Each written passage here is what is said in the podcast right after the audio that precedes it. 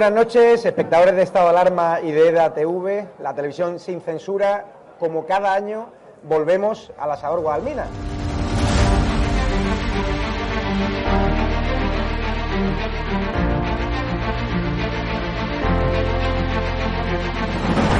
¿Por qué te gusta lo que hacemos? Porque decís la verdad. Está muy bien y me está muy contenta. Señora, ¿les ha gustado el programa? Alcanzaron con un disparo en la cabeza a un compañero que era el jefe de la UEI. Y que, como dice, no, es que ya han dejado de matar. Parece que Franco está matando todavía. Cuando vivía Franco con la libertad de expresión, y ahora resulta que son ellos los que no nos dejan hablar a nosotros. Y hay que ir a por ellos. De defender causas que están silenciadas, los pequeños agricultores, los pequeños ganaderos, gente que nunca ha tenido un, un micrófono. Nosotros no nos hemos tomado nunca canapés en la sala VIP antes de entrar en, en un plato de televisión con monedero. Si yo simpatizo con estos pequeños grupos que reivindican algo, luego les puedo vender toda mi mercancía averiada. La historia del Partido Socialista Obrero Español es la historia del crimen y del latrocinio. O Sánchez o los que estamos aquí.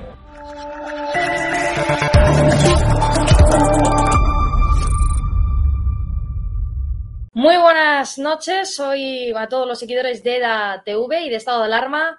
Hoy tenemos con nosotros a la presidenta de la Asociación Hablamos Español, ni más ni menos que Gloria Lago. Vamos, vamos a dar la bienvenida. Hola. Un saludo, buenas, Gloria. Buenas noches. Creo que como me han llamado, se ha interrumpido la, el sonido a través de los micros. A ver si, si ahora me oís bien. ¿Me oís bien? Nos- nosotros te oímos perfectamente. Bueno. Yo un poquito bajito, pero bueno, voy a subir un poquito el volumen aquí, a ver. A ver, bueno, a ver si lo conseguimos así. Vamos allá. ¿Me oyes ahora mejor? Muy bajito, pero bueno, no importa, yo creo que te entiendo bien.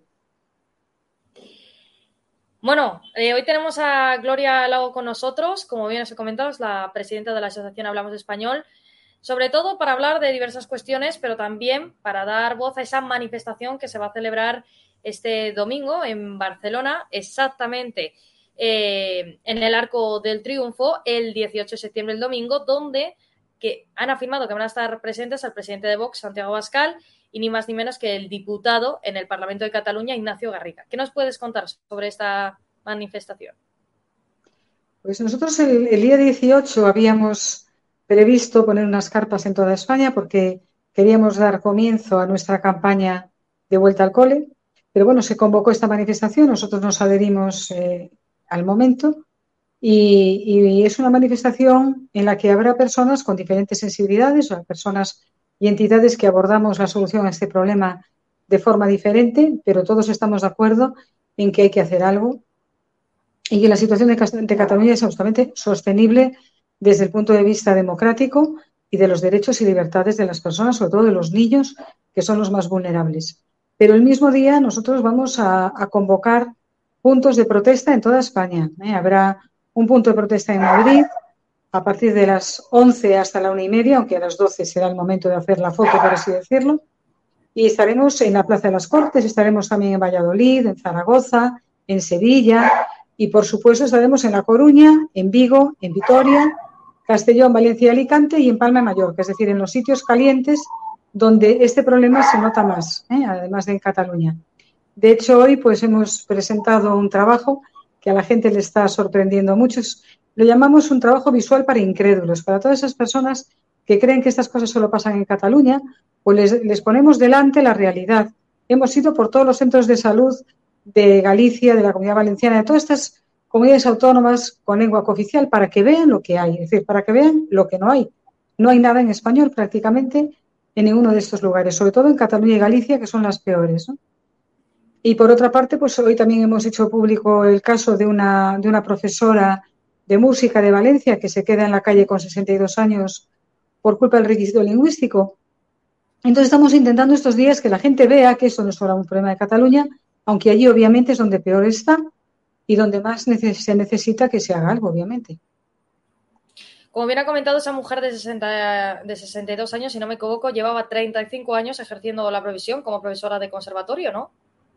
Sí, es una señora que, de hecho, fue la primera mujer que aprobó eh, el grado superior de trompa, es decir, que se tituló como, como, como persona eh, capacitada para dar clase de un instrumento y lo ha hecho hasta ahora ininterrumpidamente desde hace 35 años y ha sido una profesora excelente y este año se ha encontrado con que no, no le renuevan la plaza y la dejan en el paro, o sea, esta señora se ha ido al paro, como decía ella, es que no me lo puedo creer, o sea, claro, se han reducido considerablemente sus ingresos, tiene siete hijos y los cuatro pequeños pues todavía están a su cargo porque el mayor tiene 39 y el pequeño 12 está en la ESO y ella pues necesita sus ingresos. Esta gente es que no le, no le importa nada a las personas, solo les importa la lengua.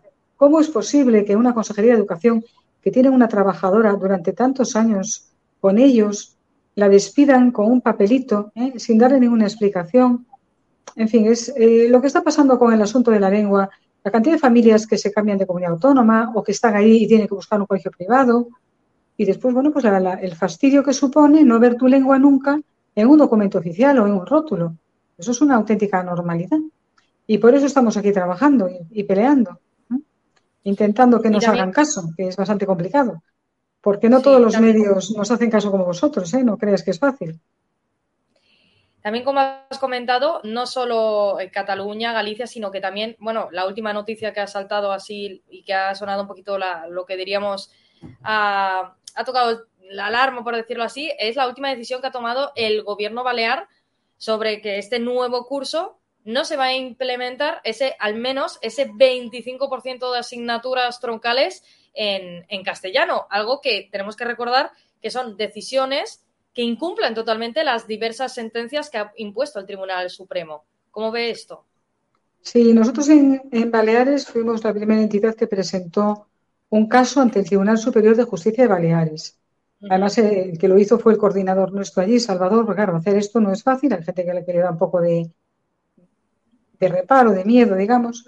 Pero bueno, eh, estamos con ello y, y, nos ha respondido de una manera un poco curiosa la consejería a posteriori, porque lo, que optan primero es por el silencio administrativo. O sea, mm, te tratan con tal desprecio que ni mereces que te contesten. Entonces hemos ido al Tribunal Superior y, hombre, yo creo, nuestro equipo jurídico está convencido de que al final lo vamos a conseguir.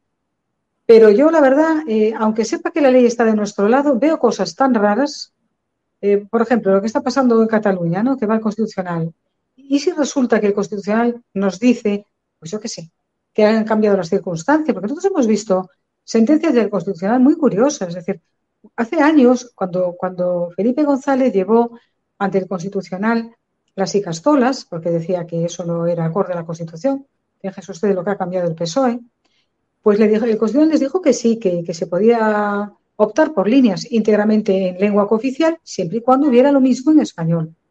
Pero desde entonces el Constitucional, con la misma Constitución, ha empezado a cambiar su discurso.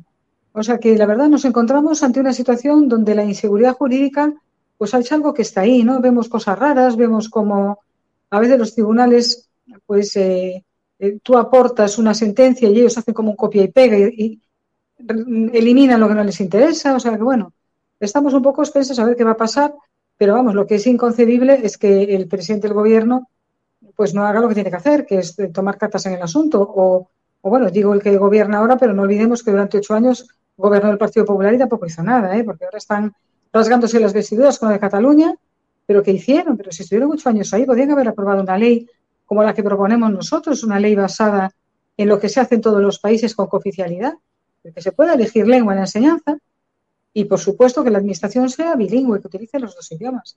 ¿Por qué no lo han aprobado? ¿A qué viene ahora este eh, hacer aspavientos? Entonces, a ver, es un tema que habrá que abordar de una manera seria viendo lo que se hace fuera en, otros países, donde por supuesto no se obliga a los niños a estudiar en los dos idiomas tampoco. ¿eh? esa monserga de en una sociedad bilingüe, la escuela bilingüe, pues no, no, en una sociedad bilingüe, precisamente los niños tienen que estudiar en su idioma, que es como mejor aprenden.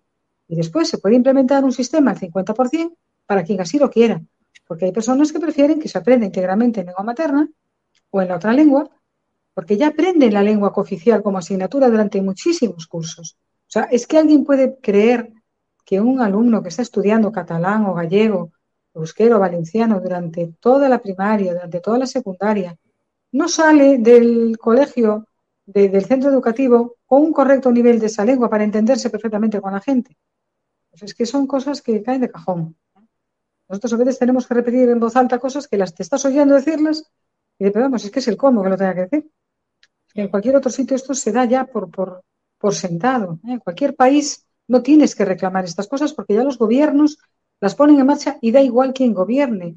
Se hace en Finlandia y han gobernado pues socialdemócratas y quienes no lo son. Es en, Reino Unido se han sucedido diferentes gobiernos de diferentes signos y sin embargo en Gales y en, Irlanda, eh, Irlanda, bueno, en, las dos Irlandas, porque esto es algo que, que, que en todos los lugares en donde hay lengua cooficial se sabe que es incluso lo mejor para aprender la otra lengua, porque se aprende con mucho más efecto. En Irlanda, por ejemplo, hubo, llegó un momento en que había padres que decían que no querían aprender eh, irlandés ni siquiera como asignatura, porque dejaban de aprender francés.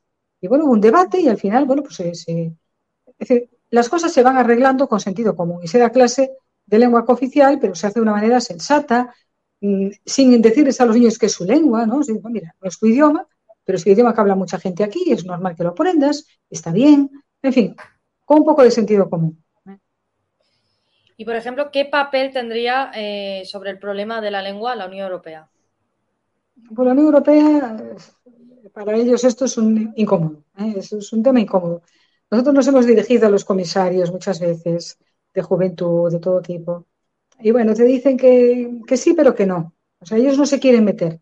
Incluso alguien nos dijo que si España fuera un país con menor peso en la Unión Europea, tal vez lo abordarían, pero como es un país de los grandes, pues claro que no se quiere meter, que esto es un tema muy político, muy, muy complicado, que hay que dejarlo. Y así estamos, ¿no? Pero, pero bueno, el Consejo de Europa, por ejemplo, tiene, una, tiene un tratado, el Tratado Europeo, la Carta Europea de la Gloria, ah, creo que eh, ahora, ahora, ahora, ahora. Repítelo porque se te ha desenchufado un poco el, ah, audio y se te ha ido. Sí, es que me entró una llamada, es que esto es continuo. Es el, tratado, el, la Carta Europea de las Lenguas que, que ratificó España cuando gobernaba Aznar, pues eh, ese tratado nos obliga a muchos países a facilitar enseñanza en lengua cooficial cuando esa lengua es minoritaria, porque se supone que puede haber problemas para pues, habilitar profesorado y demás en esas lenguas. Entonces, para proteger los derechos de esas minorías, pues establecen esas, esas cartas, esos tratados, para que los partidos eh, y los, y los eh, gobiernos en cada momento atiendan a esas necesidades. Pero claro, lo que no se les ocurrió es lo que pasa en España, que aquí los perjudicados son los hablantes de la lengua oficial en todo el país, ¿no? En toda la nación. Y entonces, bueno, pues nosotros lo que queremos es que se aplique esa carta para que no nos obliguen ni a estudiar en porcentajes ridículos como el 25%, ni con una inversión total en otra lengua, ni con lo que tenemos en Galicia, ¿no? Que, los niños de primaria solo pueden estudiar matemáticas en español. Pues para evitar todo eso, eh, pues nosotros también apelamos a que se cumpla esa carta. Pero al final, ya le digo, eh, internacionalmente es muy difícil hacer cumplir todo esto porque, bueno, te reciben, sí, dan una palmadita en la espalda, pero la verdad no hacen nada. Nosotros conseguimos, por ejemplo, cambiar el idioma de las páginas web, por ejemplo, en Galicia, gracias a una queja ante la Unión Europea. Eso no lo conseguimos. Porque había un arquitecto que quería optar a, la remodelación de un edificio muy importante, era un contrato de muchísimo dinero, y el gobierno gallego solo le daba las bases del concurso en, gallego y se empeñaba en que él tenía que hacerlo en gallego también. Hombre, pues era un bufete, bueno, era un, equipo de, de, arquitectos de Sevilla, creo recordar, y ellos se negaban a traducir, decían que estaban concursando en una zona de España y que no les daba la gana, ¿no? Entonces, gracias a eso acudimos a Europa, a este hombre le dieron la razón y después pues, conseguimos también que se cambiaran las páginas web. Pero estamos siempre así, siempre peleando, siempre exigiendo, yendo a los tribunales, es una pesadez. Y ahora respecto a estas, a, lo que sería esta implementación en las aulas, has, eh, ¿se ha notado o habéis notado tu asociación ese incremento en el número de denuncias por discriminaciones lingüísticas? Hombre, sí, a medida que la gente nos conoce más, pues hay más denuncias, claro. Lo que pasa es que eh, es un poquito alatoso porque, a ver, por ejemplo, para conseguir que la documentación sea en el idioma de los niños, ¿no? Eso es relativamente sencillo. Eso estamos animando a todo el mundo a participar. No se puede consentir que en tu colegio tengas que mendigar que te den la documentación en tu idioma, ¿no? Todo, hasta la rotulación, tiene que estar en tu idioma también. Entonces, hemos habilitado unos, unas peticiones y estamos ahora con esa campaña para exigirlo Pero ya cuando te metes en el tema del uso del idioma, ahí la cosa se complica. Lo que aconsejamos a la gente, por ejemplo, es que animen a los niños a usar el español en clase, oralmente y por escrito, que hagan los exámenes en español. Eso no se lo pueden negar. Y estudiar con los libros en español en casa, o sea, hay, hay muchos padres que lo están haciendo y les va muy bien. Bueno, pues el profesor si está obligado a hablar en lengua cooficial que lo haga, pero hombre, si un niño está estudiando, pues los pajaritos, las partes del cuerpo, yo qué sé, cualquier eh, asignatura que tenga terminología, pues ¿por qué no va a aprender esos términos en español? ¿Y por qué no va a hacer examen en español? Si de lo que le están calificando es de los conocimientos de la asignatura, a menos que queramos convertir los colegios en academias de idiomas y que todo esté centrado en el idioma, pues hay que pelear contra eso también. Entonces ahí, esas grietas que encontramos en la ley, pues son las que aprovechamos para, para hacer valer nuestros derechos. ¿no? O sea que cualquier persona que, que esté preguntándose cómo puede sortear esto, pues que se ponga en contacto con nosotros, que tenemos algunas recetas. ¿Cómo se pueden poner en contacto con vosotros? Pues eh, si entran en nuestra web, hispanohablantes.es. Bueno, ya si escriben Hablamos Español en, en, Google suele aparecer ya nuestra web y tenemos muchos canales, tenemos las redes sociales siempre activas, o sea que se pongan en contacto, que nosotros siempre ayudamos de forma gratuita, por supuesto, a todas las familias y a todos los ciudadanos, empleados que tienen problemas, porque el requisito lingüístico está ahí también. A cualquier persona que tenga, que esté sufriendo discriminación por lengua, le ayudamos. Además, lo hacemos de forma apartidista. Somos la única entidad que trabaja en toda España, en todas las medias bilingües, y desde luego nosotros no nos casamos con nadie. Nosotros, si un partido lo hace bien, lo aplaudimos. Si lo hace mal, también. No lo aplaudimos, le tiramos de las orejas, a veces intensamente, y, y por eso nosotros pueden confiar porque no nos vamos a vender. Pues muchísimas gracias, Gloria Lago, por dedicarnos un tiempo, porque sé que estás bastante ocupada. Como hemos podido comprobar, te han llamado varias veces, así sí, que ya, ya, te dejamos tranquila. Para. Pero muchísimas gracias, os agradezco muchísimo que me hayáis dejado hablar. Buenas un placer estar contigo. Nos vemos en la próxima. Thank you.